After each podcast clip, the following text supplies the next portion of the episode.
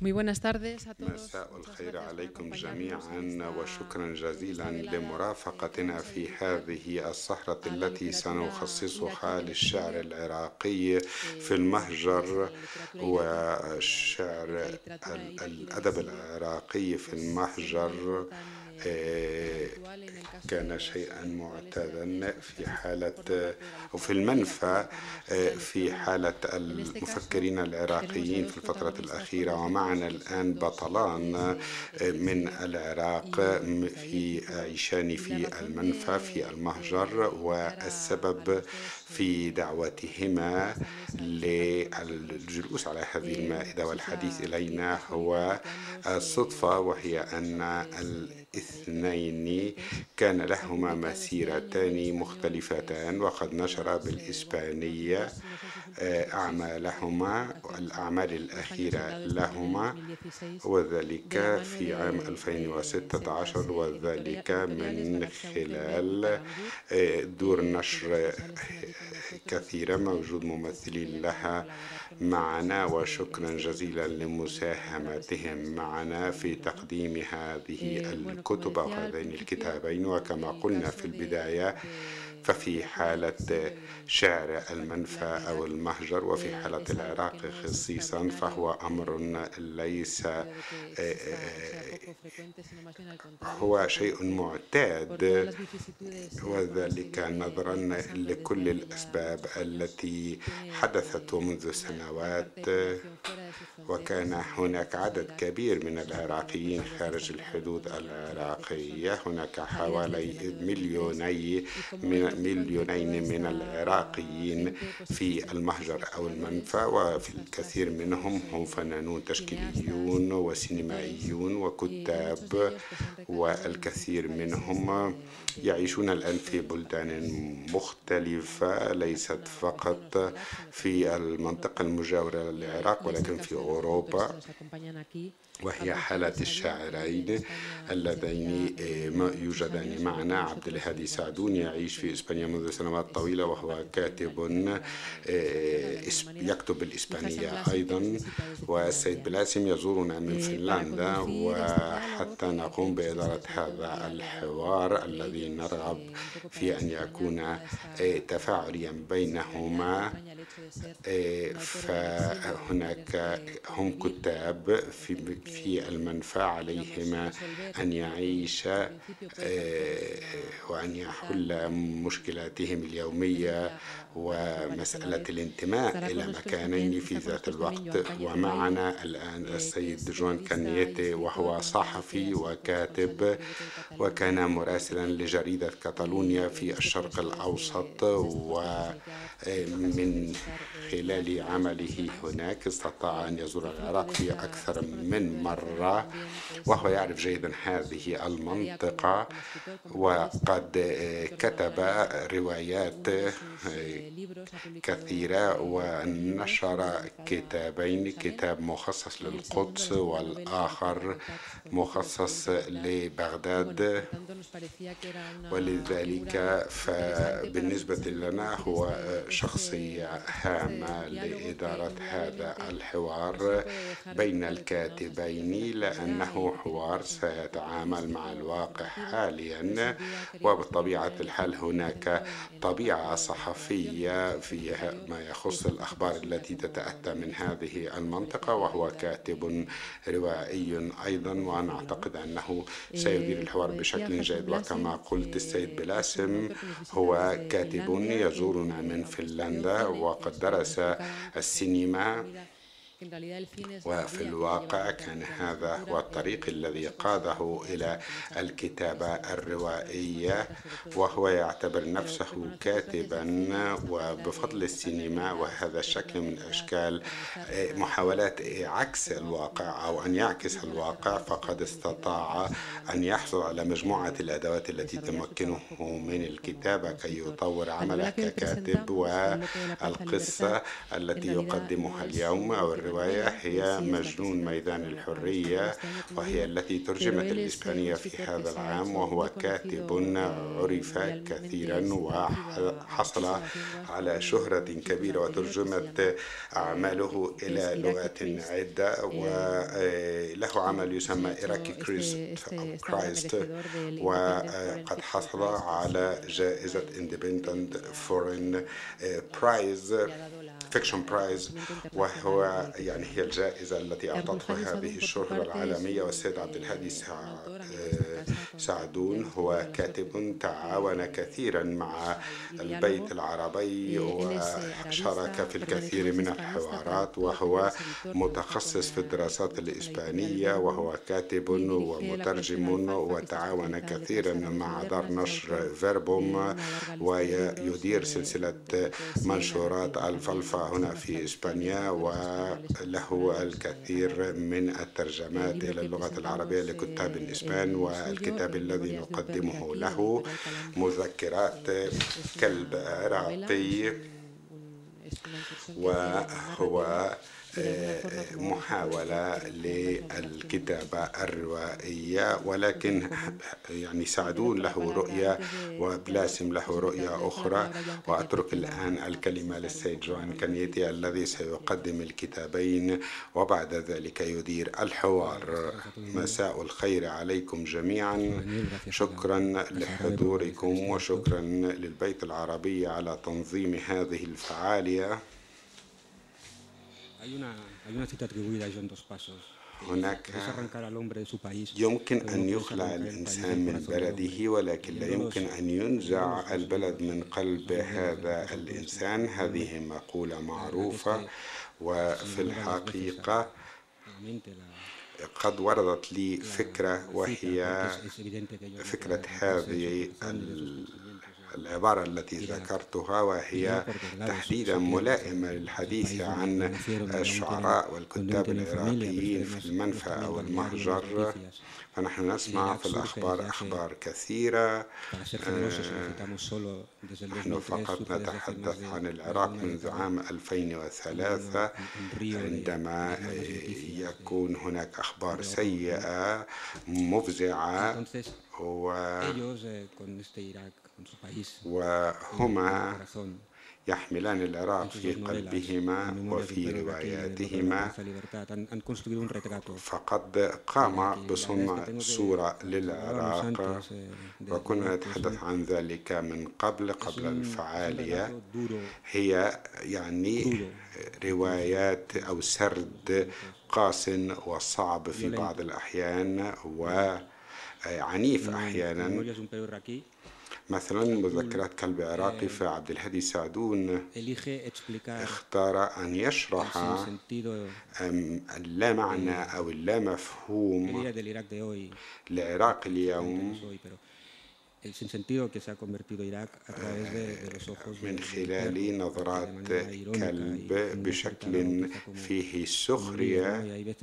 وصور منه أنه كما لو كان زعيما كي يشرح ما يرى وما يحدث وأحيانا الإنسان الوحيد في الرواية يكون هو عندما يستخدم الكلب كراوٍ فهو في هذه الحالة يعني يشابه سيرفانتس فيما استخدمه. استخدم الكلب أيضا لذكر بعض الأشياء مسألة القسوة الحيوانية والقسوة الإنسانية وأيهما يبدو أنه من المحال أن نشرح القسوة الإنسانية في الكثير من الأحيان. وكل ما يحدث أو تفاصيل ما يحدث لهذا الزعيم أو ما يمكن ما نسميه النزول أو الهبوط إلى الجحيم. مسألة أن أقرأ الكتابين في ذات الوقت مذكرات كلب عراقي ومجنون ميدان الحرية. يبدو أننا نسمع هذا الزعيم وهو يعوي وفي بعض الروايات التي يقولها السيد يعني هناك شراكة بين بين بين القصتين أو الروايتين حسن بلاسم مختلف وأسلوب روائي مختلف وهي قصة قصيرة تقريبا أسلوبه ولكن هو أيضا يرسم هذه هذه الصورة القاسية أو الصعبة ومسألة الاختطاف ولماذا اختطف وصار بعد ذلك بطلا ثم بدأ يسمع بعض يعني وشخصان لهما خلفية مختلفة يتفقان على هذه الصورة التي يرسمانها وسؤالي الأول كي أبدأ الحوار. ألا يوجد أي أمل بالنسبة للعراق الآن؟ هذا هو سؤالي الأول.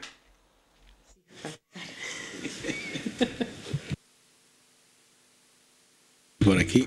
bueno, Eh, primero, buenas tardes. Eh, no sé si hablo en español. أعرف إذا كنت سأتحدث بالإسبانية أو العربية ولكن هذا يعتمد على الأسئلة وما إلى ذلك ولذلك فسوف أتحدث باللغة الإسبانية والسيد أولا شكرا سيدة نوريا وشكرا للبيت العربي وشكرا لكم جميعا على حضوركم إلى هنا وعلى الحديث عن الأدب المهجر العراقي أو المنفى العراقي وإنه لشرف كبير. أن أكون بجانب زميلي حسن بلاسم وقد الكتابان يعني نشر في عام 2016 في داري نشر مختلفتين. أنا مسألة الأمل في العراق في بلدي هي مسألة الأمل عند الإنسان وهو شيء منطقي. نعم. الإنسان والثقافة والكلمة ما حدث خلال تاريخ الإنسانية منذ الحضارة الأولى في بلاد ما بين النهرين كانت هناك الكثير من الحروب ومن النزاعات ولكن دائما كانت هذه الأرض أرض العراق والعراق موجودة حتى الآن. هناك أمل بطبيعة الحال لأن الأمل مرتبط بروح الإنسان وأحفاد جلجامش الذي كان يبحث عن هذه النباتات نباتات الحياة الأبدية. فكل من العراقيين يومي يعطي اسمه للثقافة والكلمة. رغبة أي عراقي هذا قاله لي مستعرب.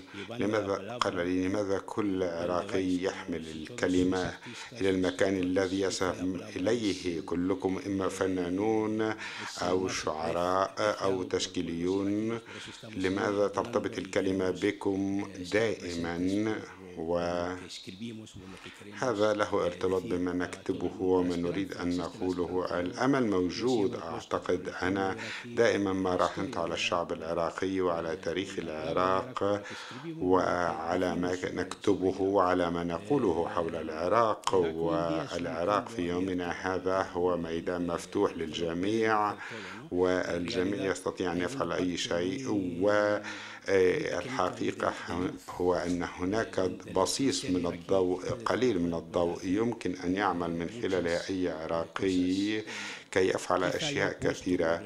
وربما أنا أراهن على مسألة أن أكون عراقي وعلى الثقافة كنقطة انطلاق من هذا لهذا النزاع أو من بيت التيه هذا الذي نوجد فيه نحن العراقيون. أولا شكرا. موضوع الأمل يعني مثل ما مثل ما قال صديقي هادي هو جزء من الإنسان.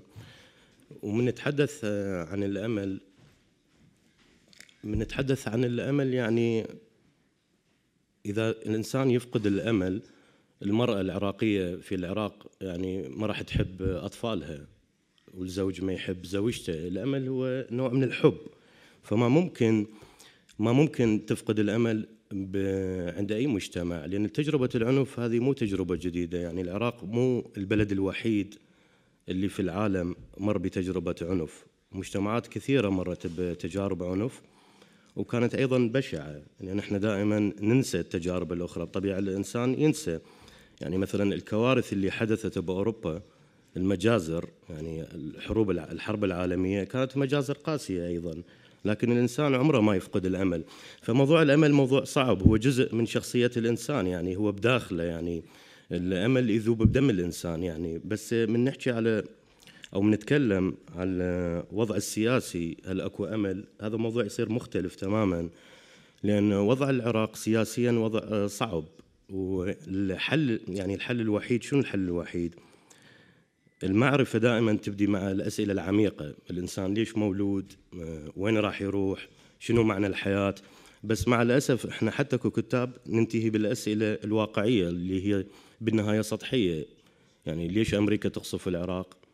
ليش العراق بطائفية يعني هذا التناقض بين سؤالك المعرفي العميق والسؤال السياسي هذا يخلق نوع من التناقض. فأعتقد عن العراق بحاجة يعني الأمل موضوع مخيلة أيضا. العراق يحتاج مخيلة. مشكلة العراق لسنوات طويلة يعني في الأدب وفي السياسة لا توجد مخيلة. يعني ماكو تجديد للمخيلة السياسية. مشاكل قديمة بس الحلول والأفكار أيضا يعني هي بنفس القدم. يعني كل ما يحدث الآن في العراق هي بعقلية الدكتاتور السابق مثلا. يعني الحلول المطروحة بعقلية الدكتاتور مو بعقلية الإنسان اللي هو يعيش ديمقراطيا فهذه المشاكل السياسية ممكن يعني ممكن ما نتكلم عن الأمل ممكن مشكلة العراق راح تطول بس الأمل داخل الإنسان هو موجود بالغريزة يعني.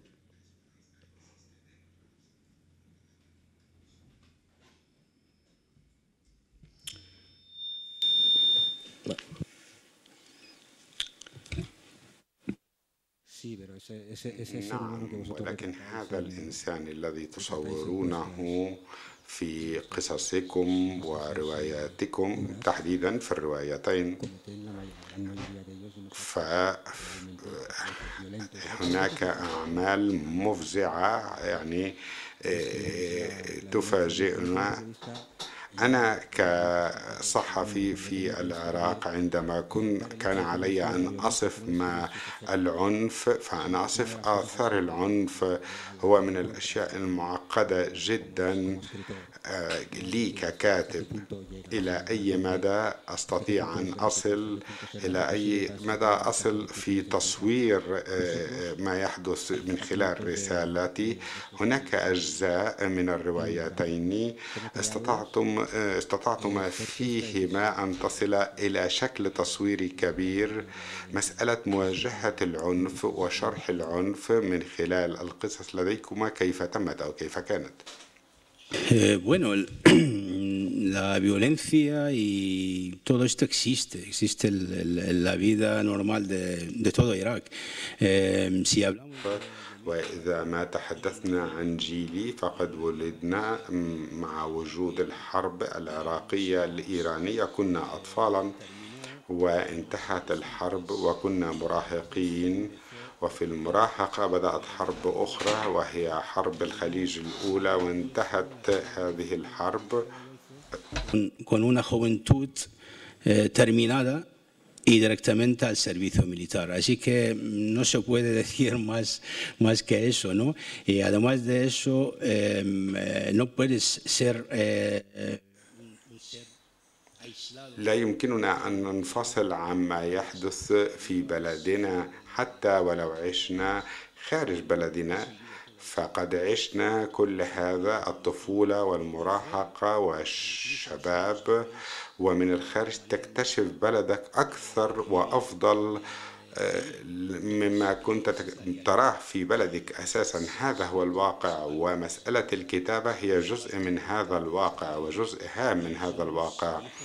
ونحن أبناء جيلنا وعلينا أن نصف كل ما حدث لنا كشهود على وقت زمان مضى وما زال مع وجود كل هذه المشكلات في العراق. وبالرغم من هذا وعندما نقرأ الأدب العراقي الذي يكتب ويصف كل هذا العنف دائما ما نرى أن هناك بصيص من الأمل أو البسمة من حين إلى آخر لأن هذا هو أن يكون الإنسان العراقي العراقي يحمل هذا الثقل التاريخي لأنه مسألة محزنة. ولكن دائما ما يكون هناك نوع من البسمة من الفرحة أو البهجة. ولكن أعود وأقول إن مسألة أن يكون الإنسان كاتب هو أن يكون ابنا لمجتمعه لظروفه وواقعه. وفي العراق في الكثير من الأحيان الواقع يفوق الخيال. عندما نقرأ آه، كتاب للخيال مثلا عندما أقرأ كل ما يكتبه زملائي من جيلي فالواقع يعني يعني ما, ما يكتب هو 2% مما يقع في بلدي. أعتقد أن هناك كاتب عراقي قد قال لا داعي لأن يعني أن نقوم بسرد قصص من خيالنا. يجب أن نذهب إلى القهوة وأن نسجل كل ما يقوله الناس ويراه الناس. وهذه هي قصة. أي عراقي لديه قصة في داخله المسألة ليست أن هناك كتاب عراقيين يستطيعون أن يكتبوا ولديهم قدرة على ذلك ولكن كل عراقي لديه قصة مثل القصص التي كتبناها حسن وأنا وأي كاتب عراقي. نعم، الكتابة بشكل عام الكتابة الكتابة عن العنف. الكتابة بشكل عام نحن نكتب على ثيمات مختلفة يعني طوال تاريخ الأدب يعني طوال تاريخ الأدب والفن. من الإنسان الأول بالكهف لحد الآن إحنا نكتب على نفس الثيمات اللي هي الحرب السلام العنف الجنس الموت. ماكو شيء يتغير يعني يعني العنف مو ثيمة جديدة بالنهاية. فالكاتب أنت يعني ككاتب بالنهاية من تكتب عن العنف آه، عندك أدوات تستخدمها. واداتك الأولى هي المخيلة. بس الصعب الصعب في الكتابة عن العنف إذا أنت نفسك عشت تجربه العنف وتكتب عن هذه التجربة. هنا تكون المسألة تحدي يعني إيش قد راح تكون محايد؟ لأن الإنسان اللي يتعرض للعنف راح يكون غاضب يكون غاضب جدا. فأنت إذا تكون غاضب يعني ما ما متوازن غاضب أكثر من اللازم هنا تفقد تفقد القدرة على الكتابة بنص متوازن. لأن الأدب بالنهاية فن. أنت ما تقدم خطاب سياسي أنت ما تكتب على العنف هي يعني القصة هي ليست مظاهرة سياسية فتقدم كل غضبك يعني تجاه هذا العنف. فدائما لازم تحاول تجد توازن كيف تكتب عن تجربتك الشخصية وكيف تكتب تكتب على هذا العنف. العنف في العراق في كثير في كثير من الجمهور الغربي يعني لا يفهم العنف في العراق. العنف في العراق يعني مو جديد. العنف في العراق من الاحتلال البريطاني حتى اليوم العنف مستمر. فهذا تاريخ طويل من العنف. وطبعا بالنهاية يعني الكاتب هو يعني ليس أكاديمي وليس فيلسوف وليس سياسي. أنت من تجلس للطاولة تكتب. أنت ما تفكر كسياسي أو كفيلسوف راح تغير العالم أو راح تغير ثيمة أو راح تجابه العنف بمنطق. أو راح تجد أجوبة للعنف. أنت مغامر أنت إنسان تتخيل آه، تتخيل هذا العنف من جديد تعيد ابتكاره عسى ولعل تفهمه. فمن الصعب جدا أن تشرح يعني ككاتب كيف كيف تجابه هذا العنف في الكتابة. أنت تكتب ما تعرف يعني يعني الكاتب الفرنسي يكتب على فرنسا الكاتب الفنلندي يكتب على فنلندا. الكاتب العراقي اللي عاش كل هذه يعني إحنا جيل حرب يعني أنا من كنت آه، عمري ست سنوات بدأت الحرب العراقية آه، الإيرانية وشفنا أشكال يعني مختلفة من العنف. يعني أذكر أنا كنت أعيش في كركوك في مدينة كركوك. من كنا أطفال كان حزب البعث يطلع الناس كلها يعني يطلعهم برا من أجل أن يتفرجوا على الإعدامات اللي كان يمارسها ضد الهاربين وضد أيضا البيشمركة القوات الكردية بوقتها. فالعنف يعني العنف في العراق آه، أنت من الطفولة تتغذى على هذا العنف. بس بالنهاية أنت ككاتب لازم تكون آه، متوازن لأن أنت أيضا أنت مو أكاديمي محلل أنت مو محلل نفسي للعنف. فأفضل طريقة للكاتب لمجابهة العنف هو الشيء الوحيد اللي يملكه هو المخيلة.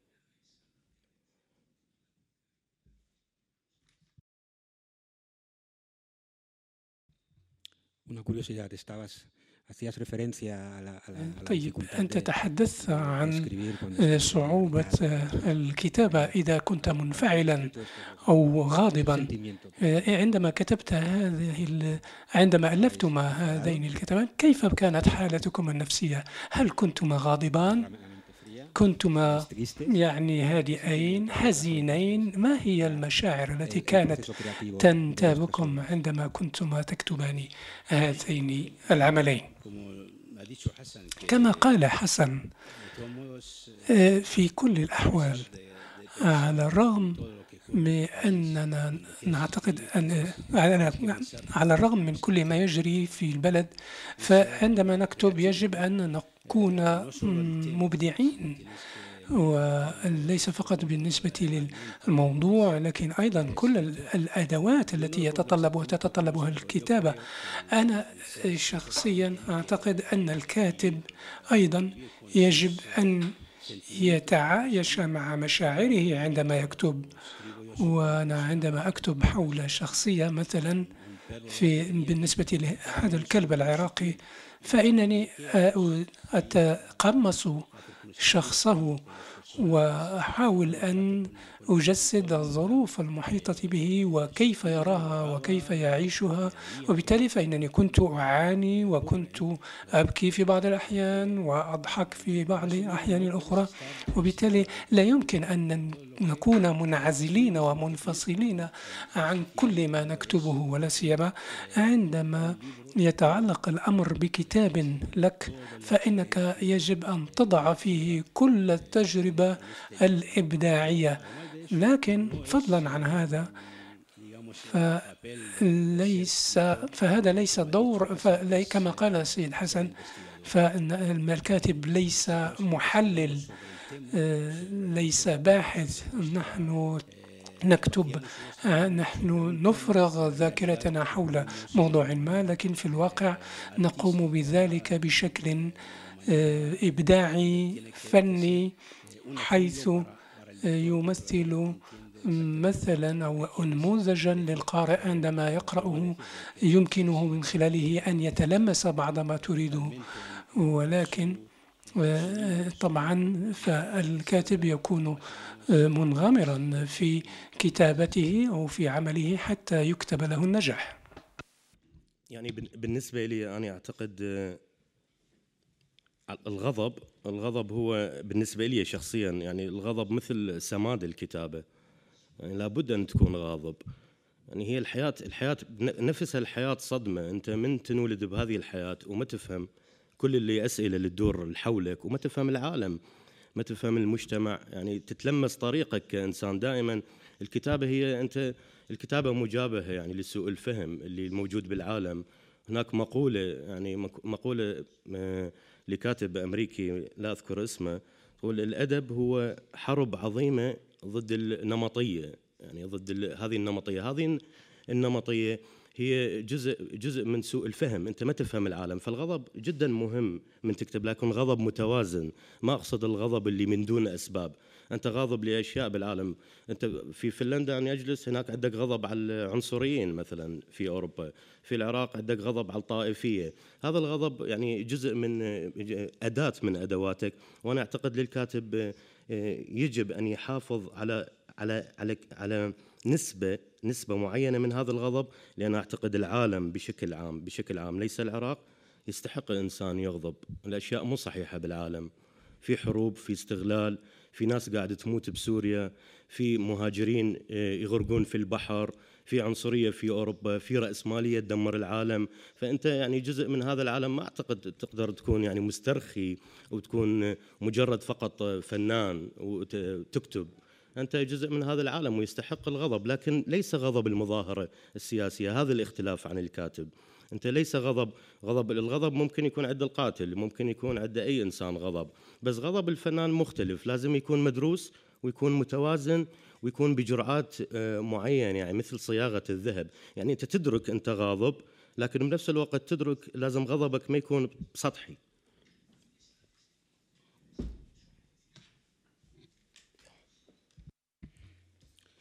Voy a leer dos, dos fragmentos muy breves. قرأ مقطعين من الكتاب الكلب العراقي آسف لا يمكن أن نترجم cura en caminos y ruinas situados a ambos lados. La escena se coloreaba con el tinte de un extravío real. Lo observaba desde las rendijas del camión, que, aproximándose a su final, acabó rebasando esa línea imaginaria llamada frontera. Las cosas fueron desapareciendo gradualmente, mientras lo que me rodeaba se tornaba color tierra, la arcilla primitiva que nos creó. Todo transmutaba ante mis ojos sin escapatoria, en un cuadro oscuro de un solo tono, el color de la amarga realidad. Y ahora un fragmento.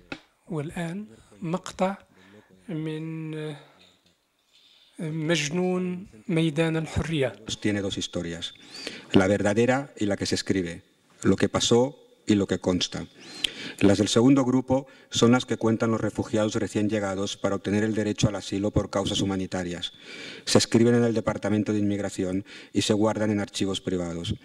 Las verdaderas se quedan guardadas bajo llave en sus corazones y ellos las siguen rumiando en secreto. Hay refugiados en el...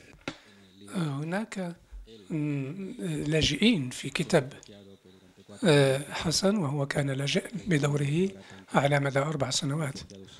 وهو اجتاز المسار الذي يعاني منه اللاجئون السوريون الآن. وهو يتحدث عن لاجئ أيضا هناك في الرواية. أريد أن أسأل بخصوص مسألة اللاجئين. في إطار هذا الخطاب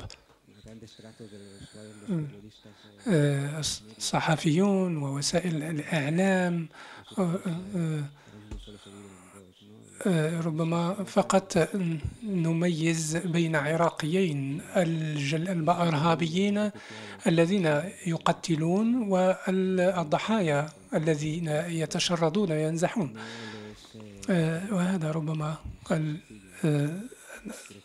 السبب فيه هو المعالجة الصحفية وهو الأمر الذي يؤدي يفضي إلى سلوكيات من التمييز ومن العنصرية ومن التهميش. وعندما تسمعون هذا النوع من الخطابات ضدا على اللاجئين في أوروبا مثلا مثل ما هو الحال في هذه الآونة ما هو كيف تشعرون؟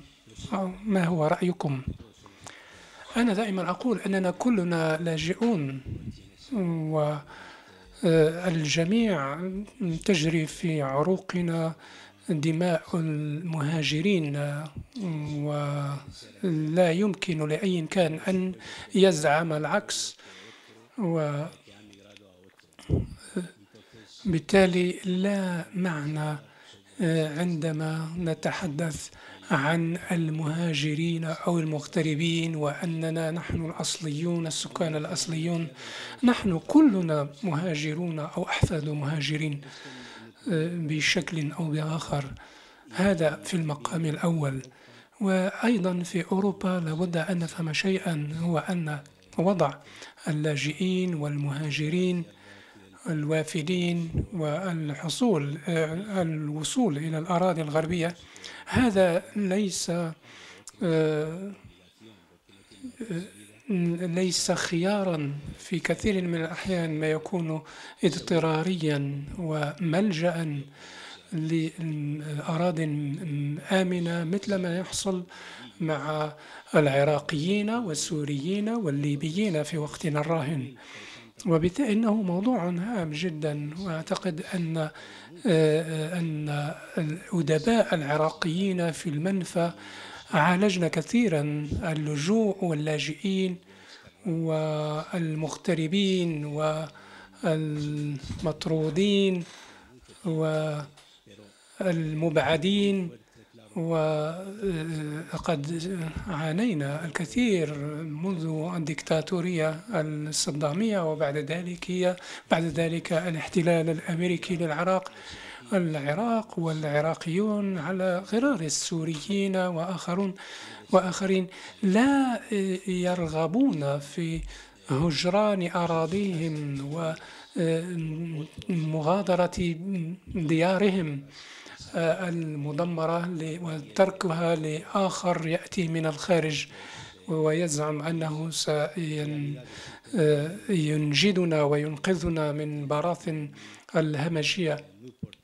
وبالتالي أنه موضوع حاضر بقوة في كل الأدب أدب المنفى العراقي.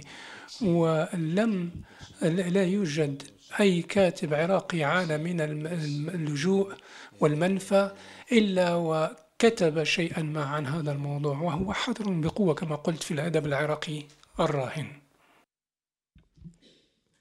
يعني تراجيديا اللاجئين السوريين مؤلمة جدا واللاجئين كل من كل مكان حتى الأفغان حتى من أف من أفريقيا أيضا. أنا شخصيا عبرت الحدود يعني نفس الطريق اللي المهاجرين الآن واللاجئين يجون من عنده نفس الطريق. آه، وكلفني أربع سنوات من حياتي يعني مشيت عبر الجبال. من إيران إلى تركيا ومن تركيا إلى بلغاريا ومن بلغاريا آه، إلى صربيا وإلى هنغاريا. ودائما يعني على سبيل المزاح يسألون كيف وصلت حسن إلى فنلندا. قلت لهم بسيط مشيت من بغداد إلى هلسنكي وكلف أربع سنوات. السؤال السؤال بالسؤال الهجرة واللاجئين هو السياسيين نتكلم عن أوروبا السياسيين يحاولون يحولون الموضوع إلى أرباح. يعني أحزاب اليمين تستفاد من عنده يعني لعبة سياسية وكأنما اللاجئ هو كرة وأكو فريقين اليسار واليمين ويتقاذفون هذه الكرة. لكن هو سؤال سؤال المهاجرين واللاجئين هو سؤال أكبر هو سؤال فلسفي. اللاجئين آه، ليس فقط اللاجئين في سوريا لازم العالم يكون مستعد لمزيد من اللاجئين. راح يكون لاجئين من اليمن راح يكون لاجئين بالمستقبل من أفريقيا راح يكون لاجئين كثير بسبب التغيرات المناخية. يعني ما العمل إذا مجتمع كامل دولة كاملة راح تكون تحت الماء خمسة مليون مثلا. السؤال الأخلاقي منو يتحمل هذه الناس؟ فالسؤال إحنا اللاجئين والمهاجرين في أوروبا الآن يستخدم لتخويف المجتمعات الأوروبية لقضية سياسية يعني لتخويفهم ولتخويفهم ولعدم التركيز على المشكلة الأساسية. جزء من أزمة اللاجئين أوروبا تتحملها الرأسمالية. الآن في سوريا هذه حرب باردة ثانية يعني والغرب كله موجود في الشرق الأوسط. ودائما الغرب موجود في الشرق الأوسط ودائما الحل الوحيد بالنسبة له هو القصف والحرب. لهذا أنت لازم تستقبل هذه اللاجئين لأن أنت جزء من المشكلة. وبغض النظر عن هذا أكو سؤال أخلاقي يعني سؤال أخلاقي ما معناه السؤال الأخلاقي. إذا كنت أنت إنسان أوروبي مواطن أوروبي من الذي منحك يعني أنت تكون درجة أولى إنسان مميز بالحياة؟ أنت عندك باسبور جواز سفر؟ أوروبي ممكن تروح لأبسط قرية في أفريقيا تتصور مع الفقراء. ممكن تروح سياحة لتايلاند لآسيا. لكن لماذا الإنسان الآخر من العالم الآخر لماذا لا يمكن يدخل لإسبانيا بفيزا يعني؟ لماذا النيجيري يجب أن يعبر كل الحدود ويغرق في البحر؟ وفي النهاية من يغرق في البحر نحن في أوروبا نبكي عليه ونعمل معرض تشكيلي والأكاديميين يجلسون يحللون الجثة مالته في التلفزيون. يعني يعني في أوروبا الآن كثير مناقشات في التلفزيون والصحافة دائما السؤال هل نساعد هؤلاء الناس أم لا يعني؟ طبعا لازم نساعد الناس لأن هذا يعني أوروبا هي أصل أصل أوروبا بالحرب العالمية الثانية أكثر الأوروبيين ذهبوا حتى ذهبوا للدول العربية يعني لاجئين. ذهبوا لكثير من الدول العربية. فهذا فالسؤال سؤال اللجوء أول هذه تراجيديا كبيرة تتحملها كل تتحملها كل شعوب العالم. بس دائما يجب يعني فقط التركيز يكون على أوروبا. لازم يكون التركيز على الدول الغنية بالعالم. لازم نحكي لماذا اليابان ما يأخذون لاجئين. دول الخليج العربي أمريكا أستراليا. وإحنا نعرف دائما دائما الأغنياء هم أقل ناس مستعدين للمساعدة والأكثر أنانية. مثلا في الدول الإسكندنافية في فنلندا. فنلندا اللي بلد اللي أعيش به هو من أغنى البلدان في أوروبا لكن هو أقل بلد أخذ لاجئين. اللي يتحمل دائما الضريبة ضريبة اللاجئين هي الدول الفقيرة. يعني لبنان أخذ ملايين الأردن أخذ ملايين العراق نفسه بداخله مهاجرين ولاجئين من سوريا. فدائما الدول الفقيرة هي اللي تتحمل المسؤولية. وفي أوروبا أحزاب أحزاب اليمين فقط تلوم المهاجرين لأن يجون لأوروبا. أنت جزء من المشكلة. أنت دمرت العالم. اترك العالم. من هذا المشهد هذا المشهد من آلاف الناس تمشي لأوروبا. من آلاف الناس تمشي لأوروبا. هذا مشهد ما يعني لأن اللاجئ لا يستطيع أن يشرح هذا المشهد. من تشوف آلاف الناس تمشي على أوروبا هذه أكبر مظاهرة بالتاريخ ضد الرأسمالية. هذه مظاهرة ضد الرأسمالية هذه هذا ليس فقط لجوء. الحل الوحيد للمهاجرين هو إعادة توازن بالعالم. يعني يجب أن تنتهي القوة والهيمنة الأوروبية على العالم. أنت اللاجئين هم ضحايا الرأسمالية وليس ضحايا الحروب الداخلية فقط لأن الحروب الداخلية في مجتمعاتنا هي جزء من الحروب الرأسمالية. يعني إحنا إحنا كنا إحنا كنا ننقد الدكتاتور وننقد صدام حسين بس لكن ما كان عندنا بهالقدر لاجئين ومشردين وهذا السبب أمريكا اللي دمرت البلاد. اذا هي مشكلة مشتركة مشكلة اللاجئين وأيضا تخص التعليم. كيف تخص التعليم؟ مثلا الطفل في كل مكان بالعالم الطفل في أوروبا أيضا إحنا نأخذ الطفل للمتحف من أجل أن يتعلم تاريخه ونأخذ الطفل للغابة من أجل أن يعرف الأشجار وهذه كلها أشياء جيدة رائعة. لكن يجب أن تأخذ الأطفال إلى الأسواق الكبيرة إلى المصانع وتشرح لهم كيف هذه الأسواق تنتج هذه المنتجات من أين من أين تأتي هذه المواد الخام. يعني الخليج إحنا نعرف الشرق الأوسط هو يعني غاز ستيشن يعني يعني محطة وقود بالنسبة للغرب. من تشرح للأطفال كيف هو كيف الطفل الأوروبي كيف يأكل وكيف يعيش وكيف يلبس. من تشرح هذه للأطفال راح تخلق جيل مسؤول من من يقدم مهاجرين يعرف يعني ليش اجوا المهاجرين إلى هنا. بس أنت من تركز على سياسة التخويف يعني وترعب الأوروبيين راح تكون طبعا الصدمة بكل مجتمع. إذا أنت تكون مصدوم وخائف تفكر خطأ. أي إنسان خائف يفكر خطأ. فبالنتيجة أعتقد هي مسؤولية مشتركة ومسؤولية والمسؤولية الأكبر تقع على المسبب في هذه الحروب وعلى الدول الغنية بالعالم.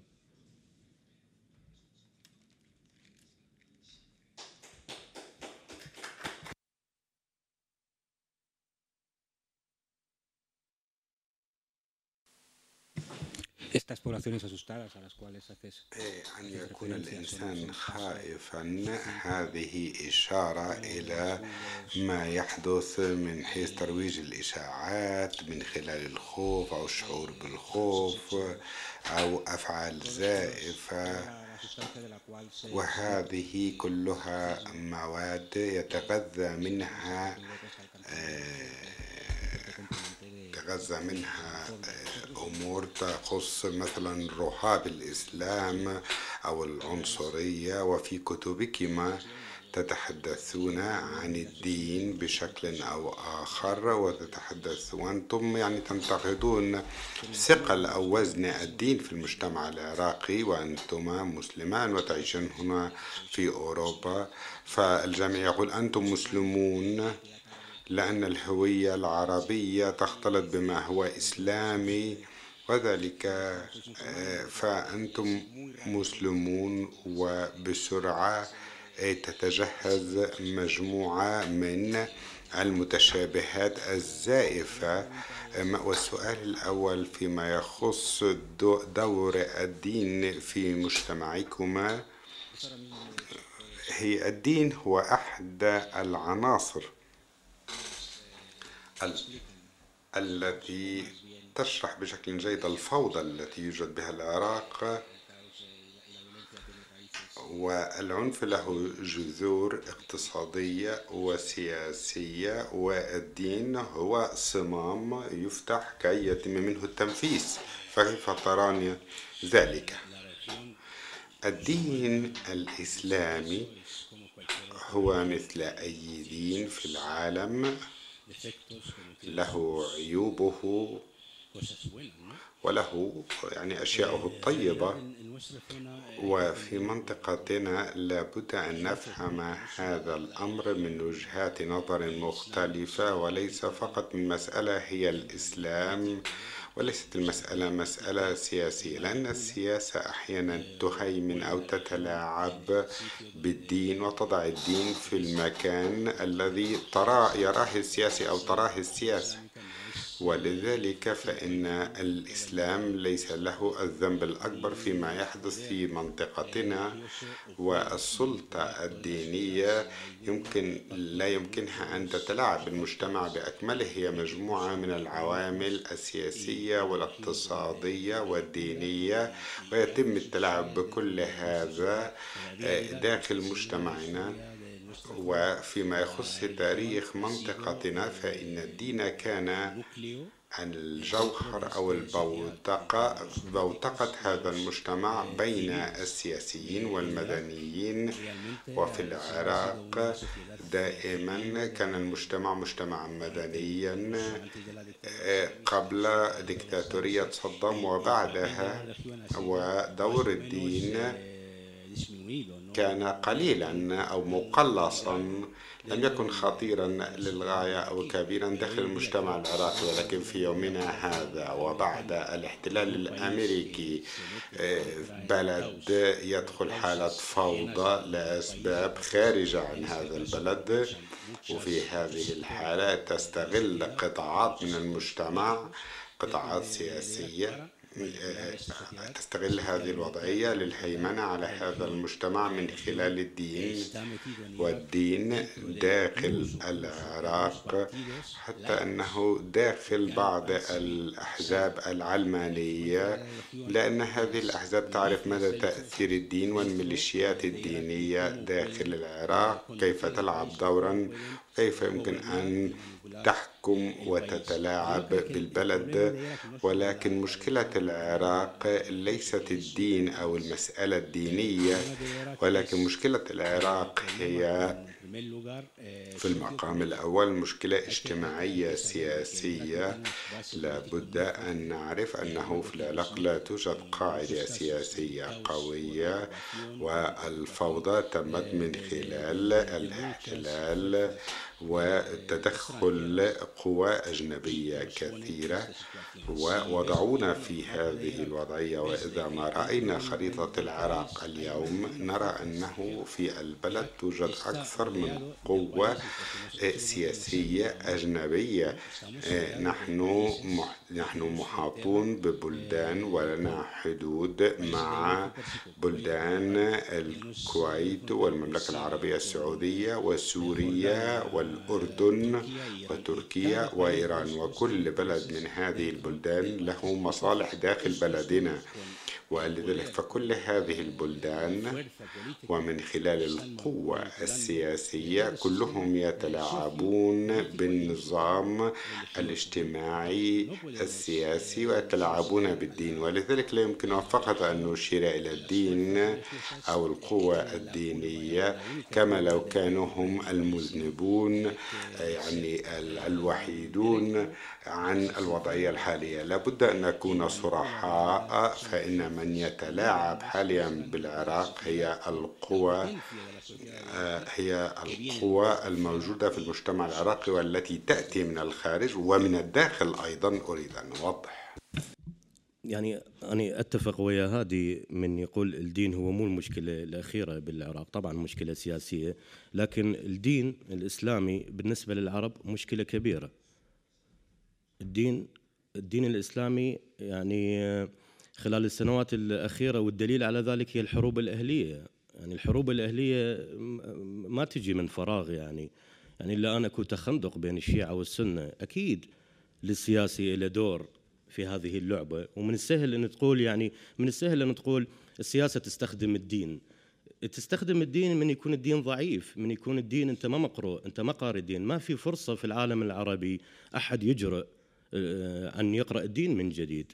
السؤال الآن مثلا أنا هاجرت العراق بزمن صدام كانت المشكلة بالنسبة لي حرية التعبير. لكن ما المشكلة الآن؟ لماذا لا مثل ليش ما أرجع للعراق؟ لأن خشيتي من الأحزاب الدينية. لأن من الأحزاب الدينية وتفسيرها للدين الإسلامي. فالدين الإسلامي أنا أعتقد هذه هو جزء من المشكلة. لأن إحنا لسنوات طويلة لقرون طويلة ما آه، ما استخدمنا النقد ما قرينا الدين من جديد يعني ما قرينا حتى المعركة التاريخية الآن بين الشيعة والسنة لها جذور. لازم نقراها من جديد لكن هذا ما مسموح في العالم العربي بأن تتطرق للدين لأن الدين ممنوع أن تتطرق عليه. كل شيء بالعالم العربي أنت لازم لا تحكي على الجنس لازم لا تحكي على الدين لازم لا تحكي على السياسة. من الآن ممكن آه، يعني مشينا خطوة في العراق ممكن تنقد السياسي. ممكن تقول السياسي فاسد لكن الدين من ما زال يعني صعب تتقرب له. بعدين بعدين المشكلة المشكلة بالعالم العربي وكثير من الدول اللي تعتنق يعني الإسلام حتى أفغانستان. أنا أعتقد الدين جزء من المشكلة ولازم نقرأ الدين من جديد ولازم ولازم نشرح هذا حتى في التعليم يعني للجيل الجديد للأطفال بالمدارس. ما الذي حصل بتاريخ الإسلام؟ لازم نحكي عن الحقيقة حتى ينخلق جيل جديد يفهم الحقيقة ما حدث. يعني لحد الآن المعركة في المنطقة بين إيران والسعودية هي معركة يعني تاريخية يعني عذرا على هذا المصطلح يعني يعني بسيطة يعني مثل معركة عشائرية قبلية. يعني ممكن لو الرئيس الإيراني يروح للرئيس السعودي مثل حل عشائري ويدفعون فدية لأن بالمجتمع العراقي إحنا القبلي ندفع يعني فصل نقول عليه. تدفع فدية. فحتى لو يحلونها عشائريا أفضل. يعني أفضل من ما يبقون يتقاتلون على معركة تاريخية قديمة. أعتقد الدين الإسلامي بحاجة إلى قراءة جديدة وبحاجة إلى احترام المجتمعات العربية. بحاجة مثلا لو أنت كاتب تنقد الدين أنت تكون ملحد. أنت تكون أفكارك غربية. أنت لازم تروح بأوروبا تعيش. ابقى في أوروبا لأن أنت ضد المجتمع وضد الدين.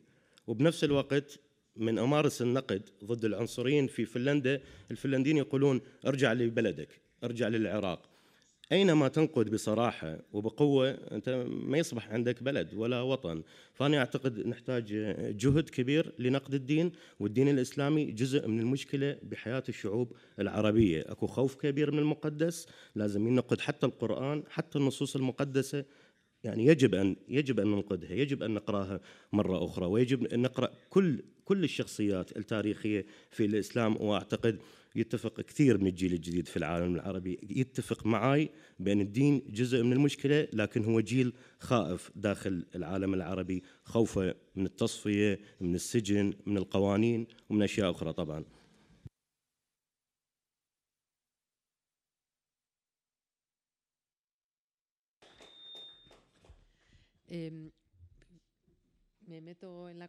سوف أتحدث ما, ما, ما ذكرته ما ذكرته سيد حسن يذكرني بالتعليق ذكره ذكرته عندما كنا نتناول الغداء وهي أريد أن أنقل هذا التعليق إلى الجمهور. وهي مسألة توزيع الكتب آه، وفي العالم العربي وكيف تقرأ هذه الكتب هذه الروايات في العالم العربي. العربي وبشكل خاص ف في إطار الفقدان للتحكم فيما يدخل ويخرج البلد من كتب فلا توجد رقابة ولذلك فهي لحظة تاريخية يمكن أن تدخل فيها الكثير من الأفكار وربما يصعب كثيرا أن تنقل هذه الأفكار للشباب إذا ما كانت اللحظة لحظة أخرى وهكذا يستطيع الشباب أن يقرأ أفكار جديدة وأود يعني أن أذكر هذا لأن هذا ليس من المعتاد. أن نستمع إليه من قبل الكتاب. فحدثنا عن هذا إذا سمح إذا سمحت. يعني هناك تناقض كبير الآن في العراق. يعني العراق عبارة عن فوضى يعني عبارة عن جنون. يعني لا توجد حكومة آه، آه، المؤسسات الوزارات يعني ما تشتغل بكفاءة. فهناك فوضى بالعراق. هذه الفوضى خلقت هامش من الحرية بالنسبة للكتب. مثلا في العالم العربي ما هي الطريقة لمراقبه الكتب هي وزارات الثقافة يعني وتعطي ترخيص للناشر أعتقد يعني بهذه الطريقة أكو سيطرة تامة. العراق لأن والسبب آه، الآن لأن آه، يمر بهذه الفوضى أصبحت الكتب تدخل للعراق من دون رقابة. يعني بس إحنا ما نعرف إيش قد راح يستمر هذا الموضوع، يعني أنا عندي مجموعة شعرية بعنوان آه، طفل الشيعة المسموم ما كنت مستحيل كنت اتخيل يعني توصل للعراق قبل كم سنة. كان من الصعب يعني من الصعب جدا توصل. والآن نقرأ عن كتب كثيرة ممنوعة في العالم العربي هي موجودة في العراق. هذا جيد هذا رائع وهذا أعتقد فرصة لأن الجيل الجديد الشباب عطشانين عطشانين لقراءة هذه الكتب لأن الرقابة بزمن الدكتاتور والرقابة بزمن الميليشيات. لكن الخوف الخوف في العراق دائما إحنا في العراق مثل المتاهة. الخوف الآن إحنا عندنا حرب كبيرة يعني ضد داعش وطبعا في ميليشيات كثيرة من مختلف يعني الطوائف. هذه الميليشيات بعد هذه الحرب راح ترجع تكون قوة في البلد. والخوف بأن هذه الميليشيات آه، تعود تمارس الرقابة من جديد بطرق ثانية على الحياة المدنية وعلى على الكتابة أيضا وعلى الفكر يعني بعد ما تنتهي المعركة معركة داعش. ف فصحيح تمام صحيح تمام. الآن خلق هامش من الحرية وأتمنى يطول يعني ممكن ممكن المدة الزمنية تطول يعني خمس سنوات ست سنوات. لأن في هذا هامش الحرية راح تخلق جيل يطلع على معرفة راح يكون أقوى. لأن في العراق إحنا بتاريخ العراق الأجيال آه، تحطمت تحطمتها الحروب والسجون والمنافي. آه، إحنا ما عندنا في العراق جيل مناضل حقيقي. يعني ناضل ناضل ضد الدكتاتور ناضل ضد الاستعمار يعني تجارب متفرقة انكسار هروب من العراق. بس أنت تحتاج جيل يناضل داخل البلد على الأقل عشر سنوات. طبعا طبعا آه، كلامي ممكن يكون يعني رومانسي. ليش ما اني ما أرجع للعراق وأناضل؟ وأغير الثقافة. العنف العنف الكبير اللي في العراق ما يسمح لك. يعني أنا في أوروبا ممكن أتحدث عن أي شيء. يعني أتحدث عن زعيم ميليشيا عن مقتدى الصدر. ومتحدث بجرأة وبصراحة. ممكن أتكلم عن الدين بصراحة. في حين البلد العراق محتاج طاقات مثقفين كتاب موجودين في العراق يتكلموا على هذه المواضيع. لو, لو يتركون هذه الكفاءات يعني حتى الحياة بائسة هناك التعليم بائس الخدمات بائسة لكن هذه مو مشكلة بالنسبة لي. أنا عراقي عشت في العراق طول حياتي. يعني هذا البؤس جزء من حياتي جزء من ذكرياتي. ما يخوفني أرجع أعيش حياة بائسة فقر. هذا مو مخيف. المخيف في العراق هو حرية التعبير. مع ذلك أتفق معك الآن أكو هامش وأتمنى هذا الهامش آه، المدة الزمنية الطول حتى ممكن ينخلق جيل أكثر قوة وأكثر متانه يعني معرفيا.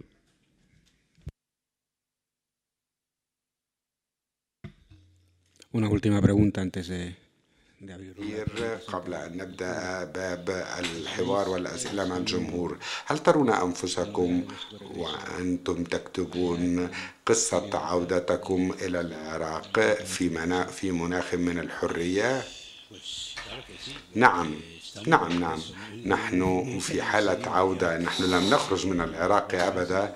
على الأقل الموضوع لقد كتبنا كل القصص والحكايات والروايات والكتب من قبل ونحن نكتب حتى الآن ونتحدث عن العراق. ربما في حالتي هو خليط بين إقامتي هنا في إسبانيا في مدريد والشخصيات هي دائما شخصيات من بلدين ثقافتين حياتين رأسان أو وجهان.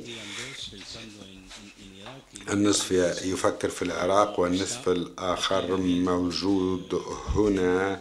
ويتقاسم الحياة مع كل ما يحدث. مثلا قصة العودة أو الرجوع أو العودة هي سهلة. نحن لم نخرج أبدا من العراق وحتى موضوع العراق وما يحدث فيه.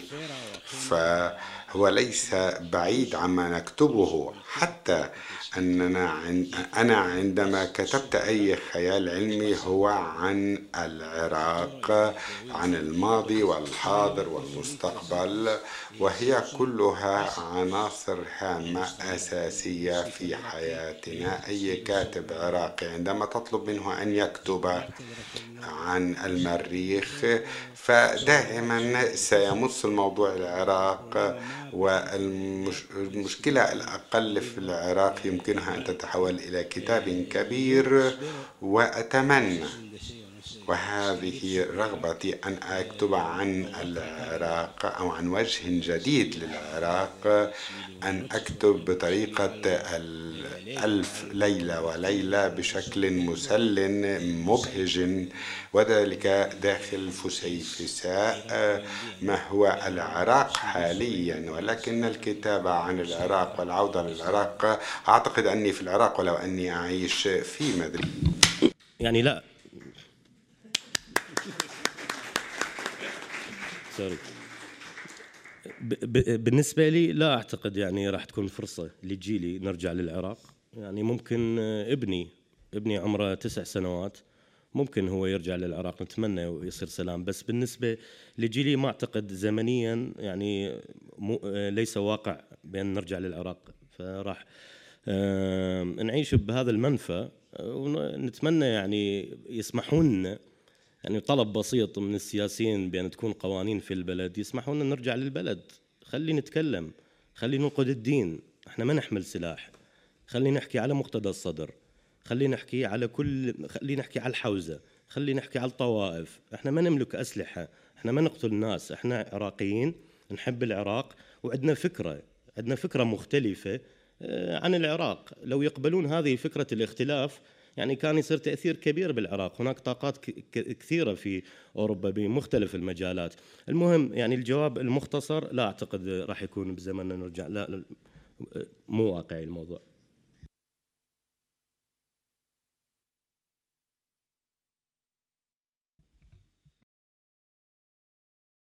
حسنا الساعة الآن الثامنة وعشر دقائق والدور الآن هو الكلمة والكلمة نعطيها للجمهور إذا ما رغبتم القيام بإبداء أي تعليقات أو طرح أسئلة فتفضلوا مشكورين. الساعة الثامنة والنصف وبالتالي سنضع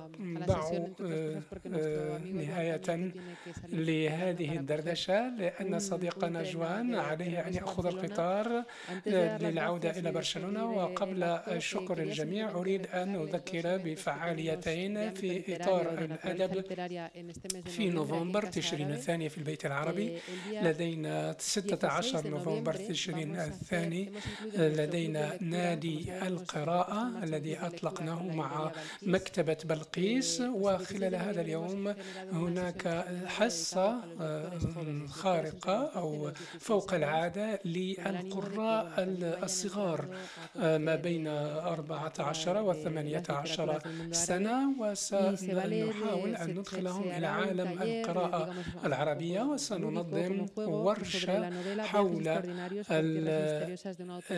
كتابة سونيا مينر وهي تكتب في أدب الرحلة وبالتالي فإنني أدعوكم إذا كانت لديكم أشقاء أو يعني أقرباء في هذه السن أن يأتوا مشكورين وفي الساعة في اليوم 23 سيكون هناك الكاتب المصري أحمد عبد المجيد وذلك بالنسبة لمؤلفه لا أحد ينام في الإسكندرية وفي نهاية المطاف أريد أن أشكر مجددا السيد حسن والسيد عبد الهادي وشكرا جزيلا لكم لحضوركم هنا.